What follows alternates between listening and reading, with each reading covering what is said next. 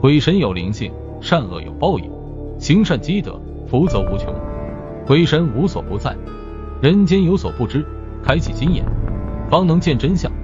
鬼神有分界，人间有规矩，勿越雷池，方能安然无恙。中国悬疑故事。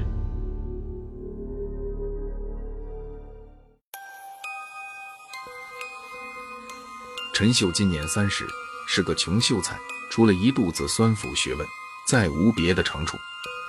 家里仅有两亩薄田，靠年过六旬的老母徐大娘打理。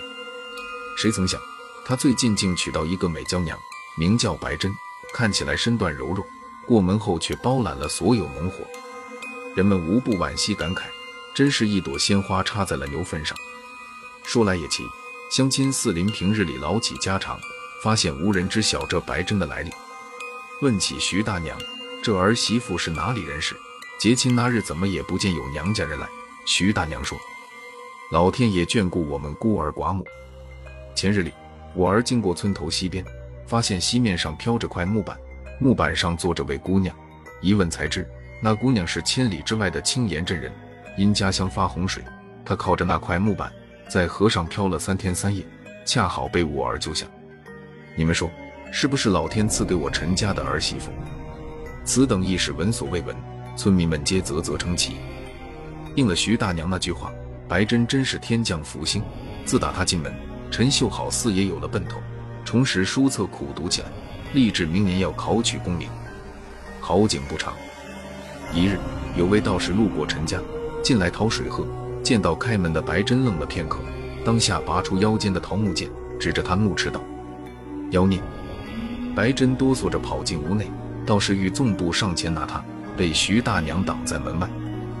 道士急道：“大娘，你让开！这狐精道行不浅，若不除他，你儿子会被他一点点吸干阳气，最后吃掉心肝。”徐大娘被唬得一愣一愣。陈秀冲出来，拿起墙根的扫帚就撵人。哪来的疯道士，满口胡言乱语！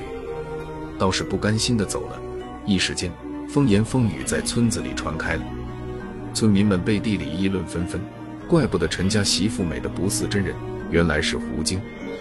随着流言四起，渐渐的，徐大娘待白珍已不似当初那般热情。徐大娘虽对儿媳心里渐生怀疑，面上却没有表露出来。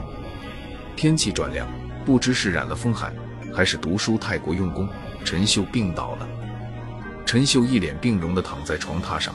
白珍正给她喂药，突然，一个同村的婆子推门闯了进来。那婆子双手掐腰，细眉倒竖，上下打量着白珍，说：“昨日我那鸡圈遭了贼，十几只鸡的心肝全被吃掉。我听见动静，到院子里看，好大一只闭眼银狐。我顺势拿起墙根的耙子打上了他的腿。那狐狸见势不妙，便掉头开溜。我瞧他一瘸一拐，正往你们家方向逃来。”徐大娘心里打鼓，面上板着个脸道：“什么狐狸？我们不曾见过。”婆子被打发走，白珍好似什么事都没发生，低头一口口的喂陈秀喝完药。趁白珍去院子里打水洗碗，徐大娘一屁股坐在儿子的床榻边，同他耳语了一番：“娘，你不要多想了。”陈秀满脸不信。徐大娘按住儿子的手，再三嘱咐：“你就听娘的。”晚上好好看个清楚。到了夜晚，听着身旁人均匀的呼吸声，陈秀记挂着白天娘对他说的话，到底敌不过心理猜忌。陈秀撑起半个身子，轻轻掀开被子一角，借着微弱的烛光，陈秀看到白珍右腿缠着纱布，还渗着丝丝血迹。陈秀吓得面无人色，直挺挺躺回床上，睁着眼一夜无眠。白珍平日里要干农活。还要侍候病榻上的陈秀，忙得脚不沾地。奇异的是，他丝毫不见劳累憔悴，反而愈加容光焕发。儿子久病不愈，加上村子里的流言蜚语，徐大娘彻底露出恶脸来。原以为是老天赐的好姻缘，没料到竟是个丧门星。白珍眼圈红了，解释道：“不是娘，你听我说。”徐大娘推搡着他：“自从娶了你。”我儿子一天没断过苦药，还说不是你克的。陈秀裹着棉被，一声不吭地呆坐床边。他知道白珍是狐妖后，打心里恐惧她，不敢和她亲近。白珍忍着婆婆的推搡，双手护着药碗，不让碗内药汁倾洒。见她这么护着药，徐大娘质问：“你这么在意这药做什么？”继而警醒：“你是不是在里面下毒了？”陈秀激出一身冷汗，自己久病不愈，定是他在药里做了手脚。